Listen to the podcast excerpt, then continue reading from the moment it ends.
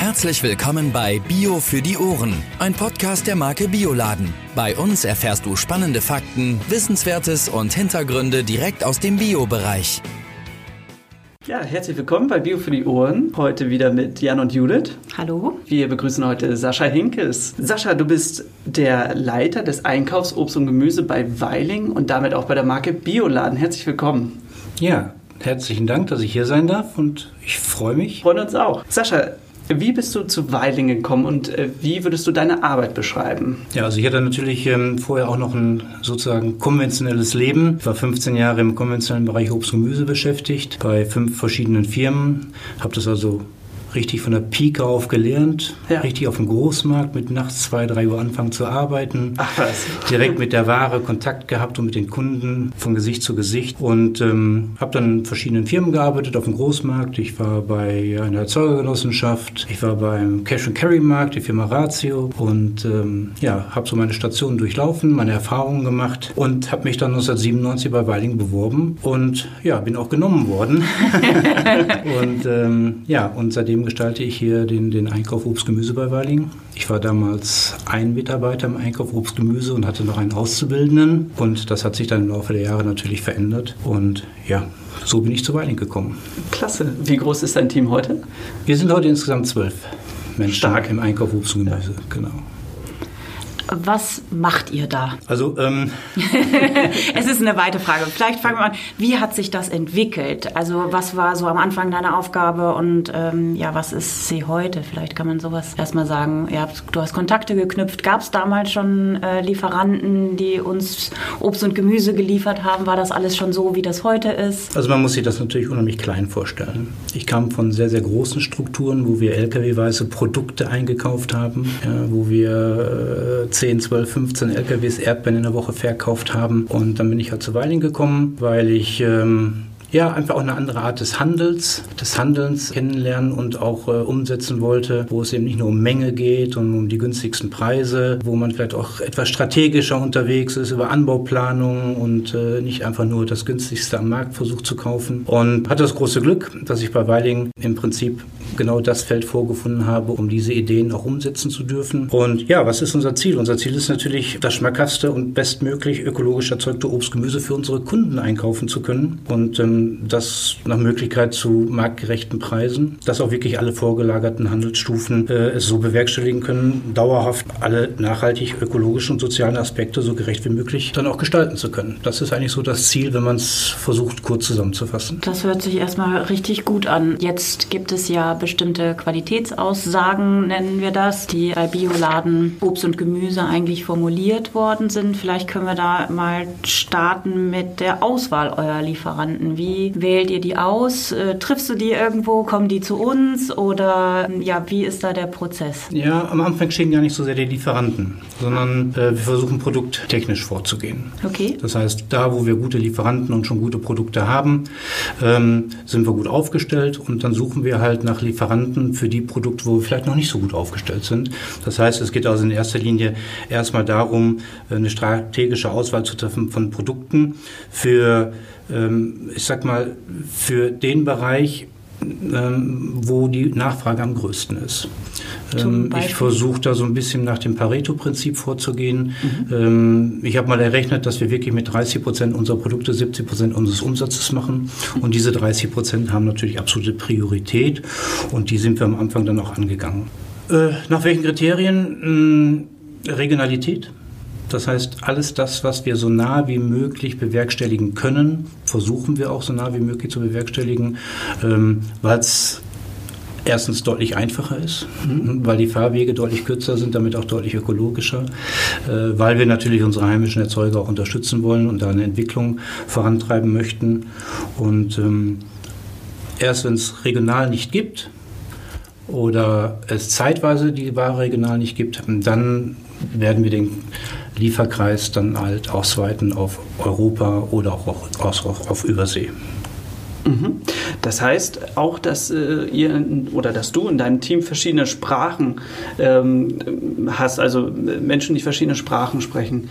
Äh, wie viele Sprachen sprecht ihr? Also ich habe Mitarbeiter aus sechs verschiedenen Nationen und wir sind insgesamt siebensprachig unterwegs im Einkauf Obstgemüse. Wahnsinn. Äh, ich glaube, ja. soweit ich weiß, sprechen die auch teilweise mehrere Sprachen, ne? Ja, genau. Da sind Mitarbeiter bei, die auch drei- oder viersprachig ja. sind und können dementsprechend dann äh, mit verschiedenen Lieferanten aus verschiedenen Lieferländern über die Produkte reden, weil wir haben natürlich Tomaten nicht nur aus Deutschland, sondern auch aus Spanien, Holland, Belgien, Italien. Ja. Und äh, bei uns ist der Einkauf halt nach Warengruppen aufgeteilt und so ist ein Einkäufer zum Beispiel für Fruchtgemüse zuständig, ein anderer ist für Steinobst oder für die Zitrusfrüchte zuständig. Und dann ist es auch egal, woher die Ware kommt. Wenn du sagst, du hast mal nach dem Pareto-Prinzip ausgerechnet, wie viele Warengruppen unseren maximalen Umsatz praktisch ausmacht, machst du das jährlich einmal oder hast du dir ein Datum ausgesucht, um das einmal festzusetzen oder ist das mehr ein laufender Prozess, den du immer versuchst zu optimieren? Also das ist auf jeden Fall ein laufender Prozess. Wir arbeiten gerade mit unseren Bioladenlieferanten, aber auch durchaus darüber hinaus mit anderen Lieferanten mit Anbauplanungen. Mhm. Und diese Anbauplanungen ändern sich jedes Jahr, weil sich auch der Bedarf bei unseren Kunden entsprechend ändert und weil sich die Lieferanten mit ihren Produkten auch äh, mehr oder weniger qualifiziert haben. Und unsere EDV ist in der Lage, uns die Daten so zur Verfügung zu stellen, dass wir sehen können, in welche Richtung welches Produkt bei welchem Lieferanten läuft. Und das findet sich dann in der Anbauplanung fürs nächste Jahr entsprechend wieder. Wichtig ist jetzt vielleicht nochmal zu erwähnen, wir haben bei Weiling sehr viel Obst und Gemüse, aber Bioladen macht eben auch einen essentiellen Teil aus, nicht wahr? Genau. Und es ist vor allen Dingen alles ökologisch. Das ist mal ganz wichtig nochmal zu erwähnen. Gut, das ist klar, wir sind Bio-Großhändler, bei uns gibt es nur 100% Bioprodukte. Das ist eigentlich etwas, was man äh, an der Stelle gar nicht mehr erwähnen müssen sollte. Aber Bio ist eben nicht gleich Bio und die Marke Bioladen hat bestimmte Besonderheiten, unter anderem die, dass wir keine EG Bioware handeln, sondern dass sämtliche Ware der Marke Bioladen von einem der großen, drei großen deutschen äh, Verbände zertifiziert ist, in dem Fall halt Demeter, Bioland und Naturland. Und das gilt also nicht nur für Deutschland, sondern das gilt auch für alle Bioladenlieferanten in Europa und weltweit. Ah, super, klasse. Hatten wir eben schon einmal ähm, erwähnt, wie viele Erzeuger wir haben? Also wir sind ähm, bei, den, bei den Erzeugern, wenn wir jetzt äh, rein auf die Marke Bioladen uns jetzt äh, konzentrieren, sind wir aktuell bei 47 Erzeugern weltweit. Mhm. Und darüber hinaus äh, sind wir ungefähr bei 250 Lieferanten, mit denen wir regelmäßig arbeiten. Das ist mal zwei, drei Monate im Jahr, mal ein ganzes Jahr, mal vielleicht nur vier Wochen. Das kommt immer auf die Saison des jeweiligen Produktes an. Ah, ja. Thema Erzeuger und Lieferanten. Jetzt hast du gesagt, er geht eigentlich eher von der Qualität der Ware aus und dann wird man Lieferant sozusagen und nicht umgekehrt. Ähm, ich weiß, und mich würde das sehr interessieren, wie das miteinander ist. Denn gerade, du hast gesagt, vorher hast du im konventionellen Bereich gearbeitet und bist unter anderem hier aufgrund des Handelns und des fairen Miteinanders nach hier gekommen. Ich kenne das aus einer ganz anderen Branche, wo wirklich mit harten Bandagen gearbeitet wird, wenn es um das Thema Einkauf geht und Preise. Und ja, mich würde es interessieren, wie das hier bei Bioladen Obst und Gemüse läuft bei euch. Ich bin nach wie vor davon überzeugt, dass dieser persönliche Kontakt zu Lieferanten und auch das Erfahrungswissen letztendlich, was meine Mitarbeiter und ich zusammen mit den Lieferanten mitbringen, ganz, ganz entscheidend ist. Wir kennen halt viele bestehende Lieferanten über viele Jahre und wir kennen uns auch persönlich, dadurch, dass wir die Lieferanten vor Ort besuchen. Die Lieferanten sind ein bis zweimal bei uns auf den Weiling-Messen, wo sie dann auch den Kontakt zu unseren Kunden bekommen. Da verstehen wir uns mehr so als Mittler zwischen Lieferant und Ladner, um da auch das Persönliche mit reinzubringen, ja, dass auch die Ladner erkennen, erkennen können, das sind nicht nur irgendwelche anonymen Produkte, sondern das sind die Menschen, die hinter diesen Produkten stehen. Und aus diesen Erfahrungen, die dann auch kontinuierlich wachsen, entstehen dann irgendwann Zeitpunkte, wo wir uns durchaus vorstellen, dass dieser Lieferant auch ein Bioladenlieferant werden kann. Wenn er die anderen, wenn er die anderen Voraussetzungen erfüllt, dass es Verbandsware ist und bestimmte andere Kriterien noch erfüllt werden. Wenn das noch nicht so ist und wir trotzdem glauben, dass er in Zukunft dahin kommen könnte, dann versuchen wir ihn davon zu überzeugen, mit uns diesen Weg gemeinsam zu gehen gehen. Wie ist das mit den Preisen? Also nochmal auf das Thema ja. Einkaufspreise. Das ist wirklich, also entschuldige, dass ich dann aber so drauf rumhacke, aber das kenne ich wirklich von kriegst kein Wasser während der Verhandlung, äh, um da den Preis zu drücken und solche Sachen. Aber ich. Ich kann mal sagen, wie der Stand heute mittlerweile ist. Ich würde sagen, bei 50 Prozent unserer Bioladenlieferanten reden wir gar nicht mehr über Preise, sondern das Vertrauen dieser Lieferanten, dass wir ihnen wirklich die richtigen marktgerechten Preise zahlen, die ihnen auch die Möglichkeit gibt, nicht nur so eben zu überleben, leben, sondern auch ein gutes Leben zu führen und auch für ihr Unternehmen, für ihren Betrieb in die Zukunft investieren zu können, damit er gegebenenfalls auch generationsübergreifend weiter bestehen kann. Das ist eigentlich letztendlich unser Ziel. Ich kenne das aus dem konventionellen Bereich. Da gibt es dann Ausschreibungen jede Woche und wenn man eine Woche später ein Cent zu teuer ist, dann ist man nicht Lieferant. Wir einigen uns im Prinzip jede Woche mit unseren Lieferanten auf Preise und kaufen dann auch nächste Woche wieder bei ihm ein. Wir haben gar nicht das Interesse zu wechseln, sondern diese langjährige, vertrauensvolle Zusammenarbeit ist eigentlich die größte Qualität, die wir unseren Kunden letztendlich bieten können. Da merkt man auch, ähm, wie wichtig ein, ein faires Miteinander einfach ist. Davon profitieren beide Seiten und vor allen Dingen das auch langfristig. Ja, und die Langfristigkeit, die Sicherheit, die wir den Erzeugern geben, steckt ja auch letztendlich darin, dass wir für ganz, ganz viele Erzeuger diese Anbauplanung machen, wo ich einen Mitarbeiter habe, der im Prinzip seine halbe Stelle nur damit beschäftigt ist, diese Anbauplanung für inländische und ausländische Lieferanten zu erstellen und auch weiterzuentwickeln. Dadurch äh, entsteht für die Lieferanten eine Abnahmesicherheit, für uns eine Bezugssicherheit, so dass wir nicht irgendwo irgendwelche Waren kaufen müssen, sondern wir wissen, wo wir unsere Waren bekommen jederzeit. Wenn man dann immer die gleichen Lieferanten hat, dann hat man auch eine relativ gleichmäßige, kontinuierliche Qualität. Jetzt ist nicht jeder im landwirtschaftlichen Bereich so sattelfest. Äh, Anbauplanung. Würdest du das nochmal ganz kurz erklären? Ja, genau. Also wir schauen uns einfach die Mengen an, die wir im letzten Jahr gekauft haben, schauen uns das Kaufverhalten der Kunden an, was haben sie bekommen, was hätten sie vielleicht gerne mehr haben wollen, ja?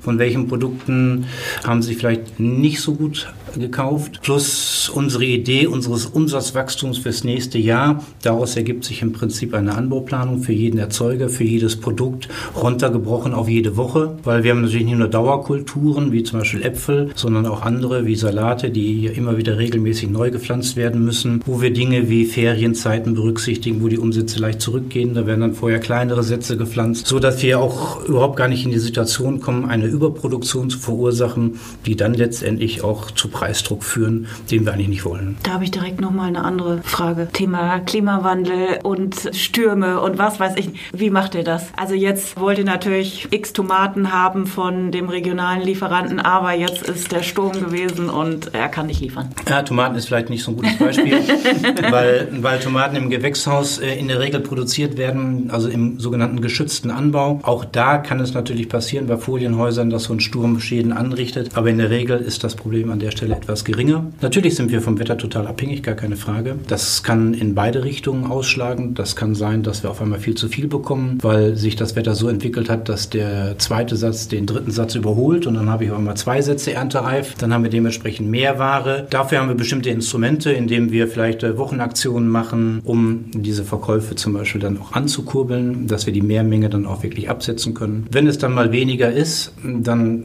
müssen wir versuchen, damit zu leben. Aber wir haben natürlich immer noch die Möglichkeit, auf dem freien Markt mit Lieferanten, mit denen wir vielleicht nicht regelmäßig arbeiten, dann entsprechend unsere Produkte zusätzlich einzukaufen, damit wir für unsere Kunden so lieferfähig wie möglich sind. Dazu hätte ich noch einmal kurz eine andere Frage. Du bist ja jetzt auch schon eine ganze Weile bei Weiling und der Leiter des Einkaufs. Hast du schon die Auswirkungen eines veränderten Klimas festgestellt? Allein durch die Veränderung vielleicht bei Lieferanten in der Verfügbarkeit von Obst und Gemüse. Auch da gibt es positive und negative Seiten. Ich will mal mit dem Positiven anfangen. Heute sind Produkterzeugungen in Bereichen möglich, über die wir vor 20 Jahren nie nachgedacht hätten. Also wenn wir zum Beispiel mal solche Dinge nehmen wie Äpfel Brebirn, ja, der wuchs früher in Süddeutschland, in Norddeutschland war nicht daran zu denken. Heute haben wir mittlerweile Brebirn ganz normal auch aus Norddeutschland. Ja. Ja. Süßkartoffeln produzieren wir mittlerweile seit einigen Jahren in Deutschland. Wenn mir das einer vor 15 Jahren gesagt hätte, hätte ich gesagt, das ist gar nicht möglich. Und so gibt es verschiedene Beispiele, wo wir heute Produkte deutlich näher und regionaler produzieren können, als das früher der Fall war, was natürlich dann auch wieder auch durchaus ökologische Vorteile hat, weil die Transportwege geringer sind. Auf der anderen Seite haben wir natürlich auch die Situation, dass das Wetter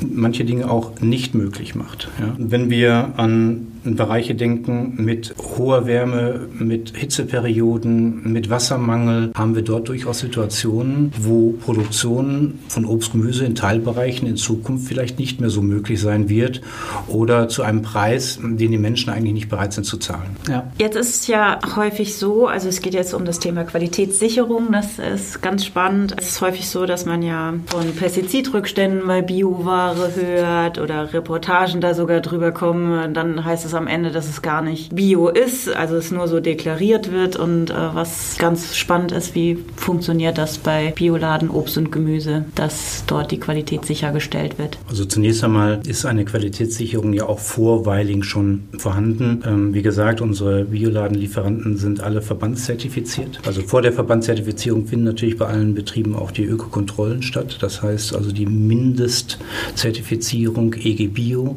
Ja, die muss man haben, sonst kann man gar keine Bioware anbauen und vermarkten. Mhm. Und ähm, darüber hinaus kommen dann halt bei uns bei den Bioladenprodukten dann halt die Verbandsqualitäten dazu, die natürlich von den Verbänden auch jedes Jahr überprüft werden, beziehungsweise von den Kontrollstellen für die Verbände mit überprüft werden. Das sind dann teilweise Überprüfungen vor Ort, angekündigt oder auch unangekündigt. Das ist erstmal so der erste Schritt, wo man im Prinzip einen Beleg dafür hat, dass hier wirklich Bio oder auch Verbandsware vorhanden ist. Dann ist für uns ganz, ganz wichtig, wir versuchen mit Betrieben zusammenzuarbeiten, die mindestens drei Jahre komplett ökologisch produzieren. Sonst werden sie kein Bioladenlieferant. Was aber nicht heißt, dass wir, bevor sie Bioladenlieferant sind, nicht auch Lieferanten berücksichtigen, die teilweise auch noch Ware in Umstellung produzieren, weil wenn wir das nicht unterstützen, dann äh, unterstützen wir letztendlich auch nicht die Bewegung, dass wir in Zukunft mehr voll ökologische Bioware zur Verfügung haben. Nur sind sie dann halt noch kein Bioladenlieferant. Ja. Du hast jetzt zum einen von Lieferanten gesprochen, aber äh, dann gibt es ja eben noch die Bioladenpartner, mhm. ähm, die äh, in der Qualitätsstufe sozusagen noch mal ein bisschen höher sind. Was zeichnet die denn besonders aus? Also was äh, macht diese Bioladenpartnerschaft aus? Also uns war es von Anfang an immer sehr, sehr wichtig, dass wir nicht nur eine Marke Bioladen haben, sondern dass wir diese Marke auch immer kombinieren mit der Marke des jeweiligen Erzeugers. Uns war es wichtig, nie anonyme Produkte zu haben, mhm. dass wirklich der Erzeuger oder die Erzeuger, die Erzeugergemeinschaft mit ihrem Gesicht,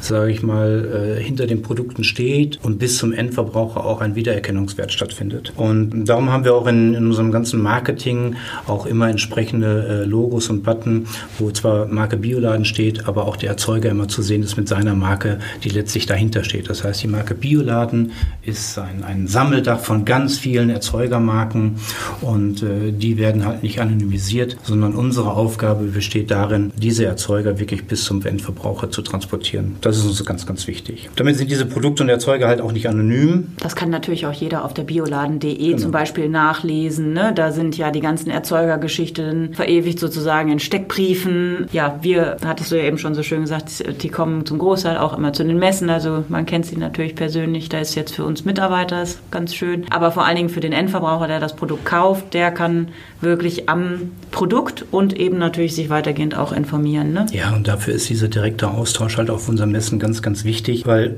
da stehen halt Menschen, die in ihrer Individualität und, und ihrer Vielfalt einfach für die gesamte Marke Bioladen stehen. Mhm.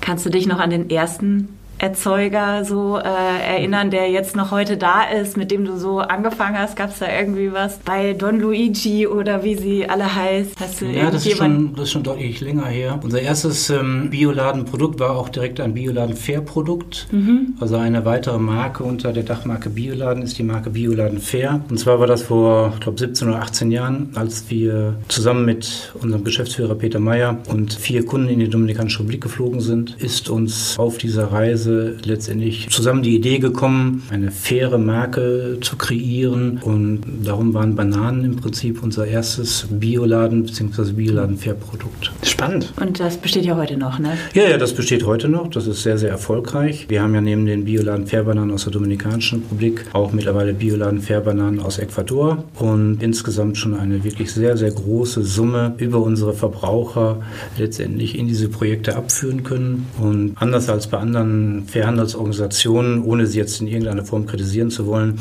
gehen diese Gelder zu 100 Prozent in diese Projekte hinein, ohne Abzug von irgendwelchen Verwaltungskosten. Das übernehmen wir natürlich, um dort auch wirklich das Geld hingeben zu können, wo es auch wirklich dringend benötigt wird. Das ist sicherlich nochmal ein ganz spannendes Thema an anderer Stelle. Das kann man doch mal ausführen, aber das ist schon mal sehr schön. Also auch in Bezug äh, auf die Partnerschaften vor allen Dingen, wie lange das besteht und wie sich aus so einer Reise eben auch was entwickeln kann. Ne? Ganz toll. Wir verlinken euch die Informationen auch nochmal in den Show Notes. Gibt es sonst noch Merkmale, die ähm, Bioladen Obst und Gemüse besonders auszeichnet? Ja, also wir haben neben reinen Produktqualitäten, sage ich mal, die man vielleicht optisch wahrnimmt, ja, und die man auch geschmacklich wahrnimmt. Das ist auch ein ganz, ganz wichtiger Aspekt für uns. Der Geschmack von Obst und Gemüse haben wir vor vielen Jahren schon angefangen, ähm, regelmäßig Brix-Werte zu messen bei Produkten, wo das Sinn macht, wie zum Beispiel Zitrusprodukte oder auch bei Trauben, ja, wo der gewisse Brix-Werte, eine gewisse Süße dann nochmal nochmal einen Unterschied macht auch. Ja. Diese BRICS-Werte werden von unseren Lieferanten gemessen, uns mitgeteilt. Sie werden bei uns im Lager bei der Warenannahme auch nochmal kontrolliert, ob das denn so auch ist. Und äh, ist durchaus mit ein Kriterium für uns im Bereich Einkauf, um eine Entscheidung zu treffen, kaufen wir jetzt vielleicht eher diese Trauben oder andere Trauben oder kaufen wir mehr von diesen als von den anderen Trauben, weil wir natürlich für unsere Kunden da auch in dem Bereich das bessere Produkt letztendlich auswählen möchten. Ähm, Sascha, entschuldige, BRICS-Wert ist Grad der Süße? Ja, das ist so ein, so ein, so ein Verhältnis zwischen Süße und Säure. Mhm.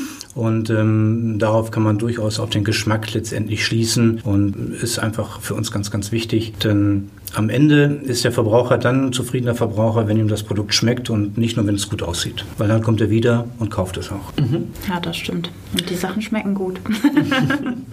ja, darüber hinaus ähm, für uns ein, ich würde sagen, ein Meilenstein in der Entwicklung äh, von Obst-Gemüsequalitäten ist sicherlich das Thema der Nachhaltigkeit. Auch wenn die Begrifflichkeit vielleicht etwas äh, oft mittlerweile gebraucht worden ist, haben wir angefangen, äh, uns über das Thema Gedanken zu machen und haben beschlossen, dass dass wir für unser gesamtes Bioladen Obst- und Gemüsesortiment ähm, CO2-Emissionen ermitteln möchten. Das haben wir dann in Zusammenarbeit mit einem sehr professionellen Unternehmen, der Firma Klimaktiv, gemacht. Und äh, für jedes einzelne Obst-Gemüseprodukt ähm, der Marke äh, Bioladen, also wirklich vom Saatgut bis zum Ablieferpunkt bei unserem Kunden, also dem Einzelhändler, letztendlich gemessen und auch analysiert und haben dann als ersten Schritt auch beschlossen, dass im Prinzip alle von uns momentan in dieser gesamten Lieferkette der nicht vermeidbaren Emissionen, die dann im Prinzip im Vorhinein von Weiling auch zu kompensieren. Das sind mittlerweile bei uns uns ungefähr 1100 verschiedene Produkte. Unter verschiedenen Produkten muss man sich im Prinzip verschiedene Artikelnummer vorstellen, weil der Paprika Rot aus Spanien hat halt eine andere Nummer als der Paprika Rot aus Deutschland. Das sind schon verschiedene Produkte. Und zu diesem CO2-Fußabdruck pro Produkt führen am Ende bis zu 90 Einzelfaktoren, die dann diesen einen CO2-Fußabdruck ausmachen. Das ist sehr, sehr aufwendig. Und Gott sei Dank ist es uns gelungen, einen Masterstudenten, der das damals maßgeblich in der Praxis für uns bei der Firma Klimaktiv umgesetzt hat, dann auch für uns als Mitarbeiter weiter gewinnen zu können, um dieses Thema dann auch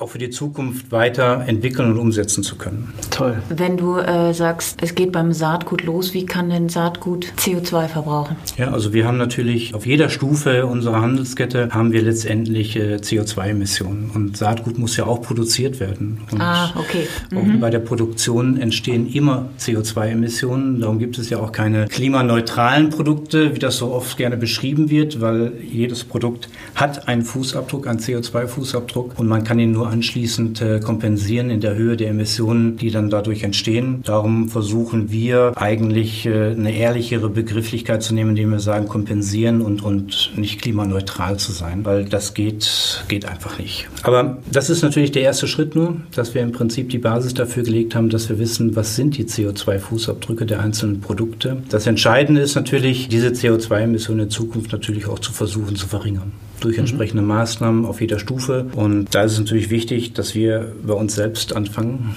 Und ähm, bevor wir das, sage ich mal, von vorgelagerten oder nachgelagerten Handelsstufen uns wünschen, darum, wie gesagt, ähm, haben wir erstmal gesagt, alle unsere Emissionen, die, oder andersrum ausgedrückt, alle Emissionen, die bei diesem Produkt auf dem gesamten äh, Weg, also seines gesamten Lebenszyklus entstehen, die kompensieren wir, sodass es wirklich ein CO2-kompensiertes Produkt ist und äh, sind dann angefangen zu überlegen, was können wir bei Weiling zu zunächst einmal tun, damit unsere Emissionen zurückgehen und dadurch dann auch der Fußabdruck der Produkte niedriger wird. Und da gibt es zum Beispiel ein Beispiel, dass wir äh, unsere Diesel-LKWs jetzt nach und nach umstellen auf CNG-Gas-LKWs, wodurch die Emissionen schon deutlich gesenkt werden. Und so wird es auch in Zukunft noch mehrere ähm, Möglichkeiten und Projekte geben, um erstmal bei uns die Dinge positiv zu verändern, bevor wir das von anderen uns wünschen.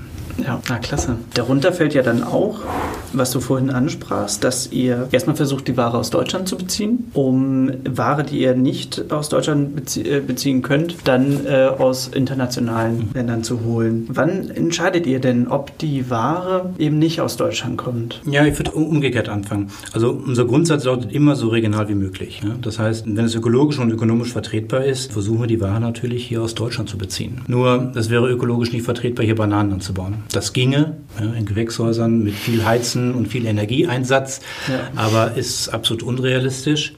Und darum, wie gesagt, alles, was irgendwie vertretbar ist, holen wir hier aus Deutschland. Da haben wir in den vergangenen Jahren auch vieles verändert. Wir haben früher viel Fruchtgemüse in Holland, in Belgien eingekauft. Also zu Zeiten, wo es auch hier in Deutschland wachsen kann. Da haben wir mittlerweile äh, durch gute Anbauplanung, durch äh, gute neue Lieferanten solche Produktionen im Prinzip fast komplett in Deutschland. Dadurch, dass wir alles, was möglich ist, hier auch regional produzieren, haben wir mittlerweile, auch wenn sich das für Verbraucher vielleicht etwas komisch anhört, einen sehr, sehr hohen Anteil äh, von Obst-Gemüseprodukten aus Deutschland, nämlich von ungefähr 37 Prozent unseres gesamten Obst-Gemüsesortimentes. Heißt aber auch immer noch 63 Prozent kommen nicht aus Deutschland. Ja, das stimmt. Darum ist auch Qualitätssicherung für Obst-Gemüseprodukte umso wichtiger, weil viele Produkte eben auch nicht aus Deutschland kommen. Und da muss man natürlich auch in die Länder gehen, woher die Ware kommt und die entsprechende Sicherung auch dort vor Ort dann letztendlich bewerkstelligen. Vielleicht neben den Tomaten, das hatte ich aber gerade auch schon gesagt, gibt es andere Produkte wie Süßkartoffeln, wie, wie Äpfel, die früher hier nicht gewachsen sind und die wir mittlerweile hier in der Produktion haben. Weintrauben zum Beispiel ist ein schönes Beispiel. Ja. Früher gab es so in Deutschland fast gar keine Tafeltrauben aus heimischer Produktion. Das kam alles aus Italien, Spanien mhm. oder wo ja. auch immer her. Und mittlerweile ähm, wird der Anteil äh, deutscher Tafeltraubenproduktion auch im ökologischen Bereich immer größer und gewinnt zumindest, sage ich mal, in der relativ kurzen Saison immer mehr an Bedeutung, wo wir...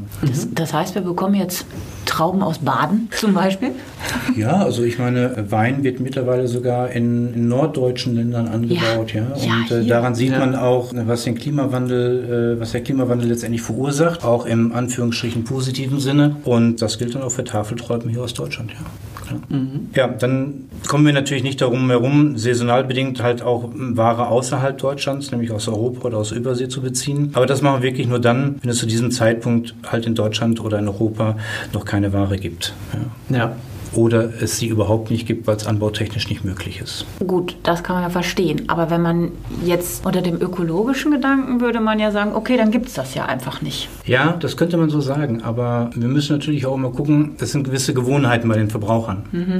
Und wenn wir diese Ware dann, weil sie halt nicht in Deutschland produziert werden können, nicht einkaufen und nicht importieren würden, dann gibt es ja eigentlich nur die Alternative des Verzichts der Verbraucher. Oder was aus meiner Sicht viel, viel schlimmer wäre, die Verbraucher würden sie wieder als konventionelle Produkte kaufen und das ist mit Sicherheit die schlechteste Lösung. Mhm. Dann lieber eine ökologische Alternative. Stimmt, ja, wir sind ja jetzt natürlich auch Großhandel und unterstützen damit ja auch unsere äh, Händler, ne? also indem wir diese Ware verfügbar machen. Würdest du das so nicht unterschreiben? nein, nein, wie gesagt, letztendlich ist der Verbraucher derjenige, der es bestimmt. Mhm. Und wenn der Verbraucher Produkte haben möchte und eben nicht verzichten möchte und wir bieten es nicht an, dann fehlt die ökologische Alternative und dann geht der Verbraucher wieder hin und kauft die Ware in konventioneller Qualität. Und das ist sicherlich dann die schlechteste Lösung letztendlich für unsere Umwelt. Mhm. Vielleicht auch ähm, nochmal hier auch das Instrument der Anbauplanung. Die sorgt nämlich auch dafür, dass unsere ausländischen Partner genau wissen, dass wenn Ware hier in Deutschland produziert werden kann, das für uns immer die erste Wahl ist und dass Anbauplanung saisonal sich immer der deutschen Produktion anpassen und anschließen müssen.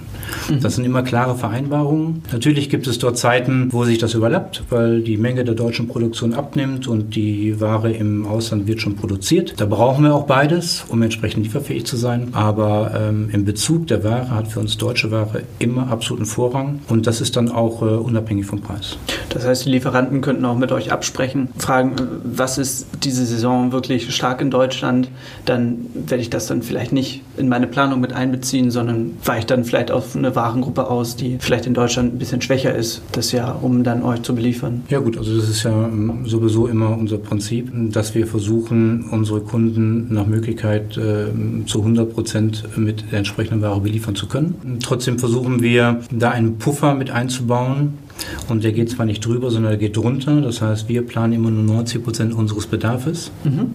damit diese 90 Prozent von uns auch zu 100 Prozent vom Lieferanten abgenommen werden. Ja, dass also bei ihm nichts übrig bleibt. In der Regel planen diese Lieferanten trotzdem über diese 90 Prozent. Und wenn sie mehr haben, was wir dann auch brauchen, nehmen wir auch ab. Und wenn dann noch Differenzen entsteht, kaufen wir diese restlichen 5 bis 10 Prozent auf dem freien Markt zu, haben aber einen zufriedenen Lieferanten, der seine Ware im Prinzip gänzlich an uns absetzen konnte.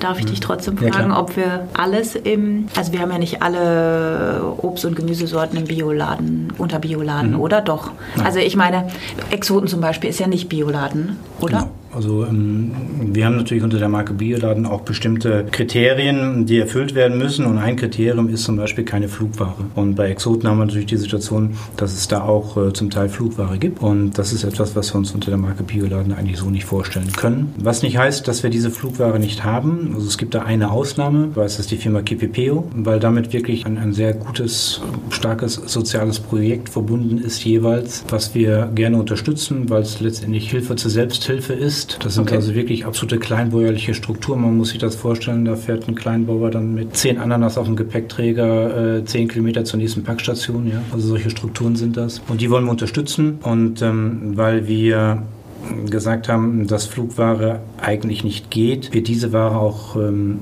nur mit Passagierflugzeugen als Beifracht geladen. Also es sind keine reinen Frachtflugzeuge oder Cargotransporter, wie man das nennt, sondern werden immer in Kombination mit Passagierflugzeugen transportiert. Und weil das aber auch nicht befriedigend ist, haben wir beschlossen, dass wir diese Exoten von der Firma Kipipeo, egal woher sie kommen, auch dementsprechend CO2 ähm, bilanzieren und mhm. auch kompensieren. Mhm. Ansonsten sind unsere Exoten dann Schiffsware, die natürlich etwas länger unterwegs sind, aber keine Flugware. Gibt es irgendein Obst oder irgendein Gemüse, was wir nicht führen? Ah, das ist jetzt natürlich ein Weiling-Thema und kein Bioladenthema, aber das interessiert mich jetzt, glaube ich, persönlich abseits von dem hier. Also im Prinzip kann man heutzutage alles, was es im konventionellen Bereich gibt, auch ökologisch produzieren. Okay. Und bin schon jemand, der Exoten besonders gerne hat und auch in den letzten Jahren bemüht gewesen, dort Exoten auch in der Produktion vielleicht nicht nach Deutschland, aber zumindest nach Europa zu holen, so dass wir sie nicht fliegen müssen. Und ein gutes Beispiel sind zum Beispiel Pitahayas, die wir seit zwei Jahren aus Spanien, vom spanischen Festland beziehen oder äh, andere Exoten, die wir von den Kanarischen Inseln beziehen, wie Papayas, die wir früher aus Übersee, Brasilien oder wo auch immer herbekommen haben. Von daher sind wir da auch bei kleineren Produkten, was die Größenordnung des Umsatzes angeht, durchaus unterwegs, das zu optimieren an der einen oder anderen Stelle, wo es schon möglich ist. Aber ansonsten, ja, es gibt so Dinge wie Mini-Gemüse zum Beispiel. Das, das, wird man, das wird man im Biobereich wenig oder selten oder auch gar nicht finden. Das sind auch eher so Gastronomieprodukte. Da sind wir nicht unterwegs. Aber ansonsten rein technisch ähm, gibt es eigentlich keinen Unterschied in der Produktion zwischen dem konventionellen und dem ökologischen Anbau. Gibt es noch ein Obst, was du dir auf jeden Fall in Bio-Ladenqualität wünschst? Ja, auf jeden Fall. Für mich ist ein, ein ganz wichtiges, schönes und, und auch sehr umsatzstarkes Produkt die Ananas, die nicht geflogen wird. Das ist Schiffsware, wo wir seit vielen Jahren auch schon Experimente gemacht haben, um hier den richtigen Lieferanten zu finden. Sind auch immer noch dabei, aber wir haben es bis jetzt noch nicht geschafft, was auch zeigt, dass wir uns das nicht so ganz einfach machen. Und erst wenn all das erfüllt ist, ähm, was wir uns für ein Bioladenprodukt wünschen, dann wird es auch zu einem Bioladenprodukt. Aber Ananas ist sicherlich das für mich wichtigste Produkt, um daraus auch noch ein Biolandprodukt zu machen. Schön. Sind wir jetzt beim Thema Qualität? Tolle Überleitung. Oder? Ja, Letztendlich äh, sind wir die je nachdem, wie man ne? Qualität ne? definiert, eigentlich immer bei dem gleichen Thema. ja. Weil es, es, gibt ja nicht nur eine Produktqualität, es gibt äh, Kommunikationsqualitäten, menschliche Qualitäten und ähm, ja, Qualität ist sehr, sehr weitläufig. Ja, das stimmt. Du sprachst gerade von der richtigen Qualität für einen Ananas-Lieferanten, ähm, was mich zum Punkt bringt zu, dem, zu der Qualitätssicherung, die ihr betreibt. Kannst du uns das nochmal etwas näher erläutern? Wie verläuft eine Qualitätssicherung bei mhm. euch? Ich weiß nicht, ob ich es gerade schon mal erwähnt habe, vorgelagert sind natürlich erstmal die verschiedenen Ökokontrollstellen der Erzeugerbetriebe, ähm, die entsprechend zertifizieren und, und angekündigt und auch spontane Kontrollen durchführen. Dann brauchen wir natürlich immer erstmal auch ein gültiges Zertifikat. Ja. Das mhm. heißt, uns muss erstmal belegt werden, dass der Betrieb überhaupt entsprechend zertifiziert ist. Ähm, diese Zertifikate haben immer eine gewisse Dauer und ein Ablaufdatum. Das muss auch einer permanenten Kontrolle unterzogen werden, dass sie zwischendurch nicht ablaufen. Man bekommt es nicht mit das kann uns nicht passieren. Da haben wir entsprechende Mechanismen eingeschaltet, wo wir jeden Monat im Prinzip eine Liste der Lieferanten ausgeworfen bekommen, die nächsten Monat eigentlich ein neues Zertifikat vorlegen müssten. Mhm. Wenn ein Zertifikat nicht vorliegt, können wir das Produkt nicht handeln. Das ist verboten, tun wir auch nicht. Ja. ja. Dann, was ich auch schon erwähnt hatte, ist einfach der persönliche, gute und kontinuierliche direkte Kontakt zu den Erzeugern. Und zwar ist ja zwar keine Sicherheit an sich, aber auf jeden Fall ein sehr, sehr wichtiger Schritt im Aufbau von gegenseitigem Vertrauen. Und Vertrauen ist für mich mit einer der wichtigsten Qualitätseigenschaften in der Zusammenarbeit. Und ähm, ohne Vertrauen geht es aus meiner Sicht nicht wirklich gut. Grundsätzlich machen wir aber auch zunächst einmal bezüglich der Herkunft keinen Unterschied. Mhm was äh, letztendlich die Qualitätssicherung angeht. Das heißt, jedes Produkt muss auch allen Anforderungen gleich entsprechen, egal woher es kommt, ob es jetzt deutsche Ware ist, europäische oder Ware aus Übersee. Ja. Darum war es für uns auch so wichtig, dass wir unter der Marke Bioladen relativ gleiche Standards haben. Ja. Es gibt so viele Kontrollstellen mit verschiedenen, sage ich mal, äh, Vorgaben und äh, Ansprüchen und wir haben uns halt auf die drei deutschen Verbände Naturland, Bioland äh, und äh, Demeter geeinigt. Dann haben wir auch relativ gleiche Standards, egal woher die Ware kommt. Ja, und dann geht es natürlich darum zu gucken, wir müssen schauen, dass wir in irgendeiner Form versuchen, auch risikoorientiert zu arbeiten. Ja. Wir können natürlich nicht äh, jede Woche 350, 400 äh, Produkte auch nochmal nachträglich kontrollieren, sondern gehen da einfach aufgrund unserer Erfahrung risikoorientiert vor. Und das bedeutet in der Praxis, ähm, dass wir uns bestimmte Produkte, Lieferanten oder auch Länder öfters anschauen als andere, weil sie vielleicht auch in der Vergangenheit schon mal auffällig geworden sind oder weil es auch schon sage ich mal, negative Erfahrungen gegeben hat, dann ist es wichtig, ähm, dass man sich das auch umsatzmäßig betrachtet. Ja, also ein Produkt, wo ich einen hohen Umsatz mitmache, muss ich sicherlich öfters mehr anschauen als mit einem Produkt, wo ich vielleicht äh, nicht so hohe Umsätze mitmache und nicht so viel Ware verkaufe. Und dann ganz wichtig natürlich bei ganz neuen Produkten, die wir noch nie gehabt haben, ja, ja. wo auch die Erfahrung fehlt, ähm, da schauen wir besonders nach. Ja. In der Praxis sieht das dann so aus, dass wir jede Woche Obst- und Gemüseprodukte auch zu einer Rückstandsanalyse an entsprechend akkreditierte Labors schicken ja.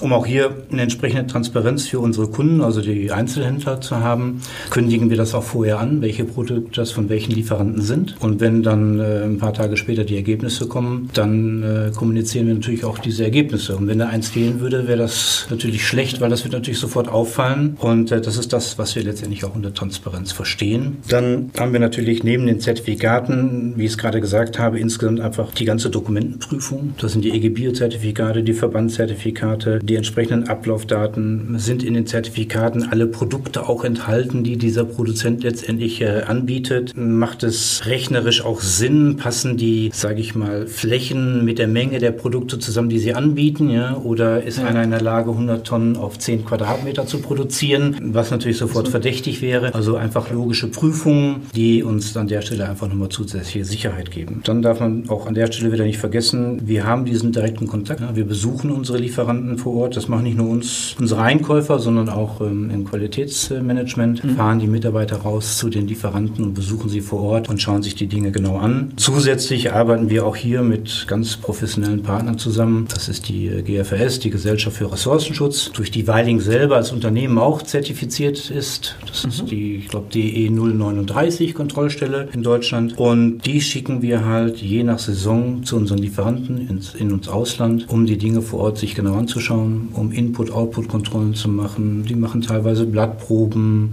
und das aber dann immer zu Zeitpunkten, wo es Sinn macht, Blattproben zu machen. Ja, und das sind so Dinge, die wir, die wir versuchen zu unternehmen, um halt die Qualität unserer Produkte nach Möglichkeit so sicher wie möglich zu machen. Das heißt, ganz kurz nochmal vielleicht so ein bisschen zusammengefasst. Also wir haben hier eigene Kontrollen im Haus, also das Qualitätsmanagement sowieso. Vertrauen hast du jetzt eben auch gesagt, ist ein großes, ein großer Teil der Qualitätssicherung, aber natürlich ist die Kontrolle besser, also Kontrolle Absolut. hier im Haus. Dann natürlich durch die Verbände, also durch die Ökokontrollen, äh, die da stattfinden. Dann gibt es aber auch noch ein unabhängiges Labor oder mehrere, die wir beauftragen, also zusätzlich zu unseren eigenen. Also man sollte in der Regel immer mit zweien zusammenarbeiten, weil wenn eine Analyse in irgendeiner Form mal angezweifelt wird, dann hat man die Möglichkeit, eine Gegenprobe in ein anderes Labor ah. zu schicken, damit man da auch, sage ich mal, so unabhängig wie möglich agiert. Okay, und dann gibt es noch die Gesellschaft für Ressourcenschutz. Genau. So, und die, also im Grunde genommen haben wir ein gutes Netz an Qualitätssicherung. Kommen wir aus dem konventionellen Bereich. Und äh, wenn ich eins gelernt habe, dann auf jeden Fall, dass, dass unsere ökologisch produzierten Produkte aus Qualitätssicherheit sicherlich die besten sind, die es auf dem Markt gibt. Also ich kenne keine anderen Lebensmittel, die so streng, also im Obst- und Gemüsebereich so streng kontrolliert werden wie die ökologisch produzierten. Und äh, dann noch die Dinge alle draufgesetzt, über die wir gerade gesprochen haben, glaube ich, dass wir so sicher unterwegs sind, wie man eben unterwegs sein kann. Das gehört wahrscheinlich auch zu, zum Teil oder ein Teil deiner, wie soll ich sagen, Anstrengungen in den letzten Jahren, oder? So äh, das ja, Thema Sicherheit. Also eine Anstrengung ist das für mich eigentlich gar nicht, sondern es ist eigentlich ähm, eine Riesenfreude, das, das so alles machen zu dürfen und zu können. Und ich glaube, dass unser aller, allergrößtes Kapital das Vertrauen ist. Gerade in unserer Branche. Und das kann man gar nicht hoch genug bewerten. Und das können wir uns nicht leisten, in irgendeiner Form und an irgendeiner Stelle zu verspielen. Das ist das Allerwichtigste. Du hast noch Fragen oder Anmerkungen? Dann schreib uns an podcast.bioladen.de. Bio für die Ohren wurde dir präsentiert von Bioladen, eine Marke des Bio-Großhandels Weiling, Biopionier seit 1975. Dir hat gefallen, was du gehört hast? Dann sei bei unserer nächsten Folge Bio für die Ohren wieder dabei. Infos zum Podcast findest du auf bioladen.de.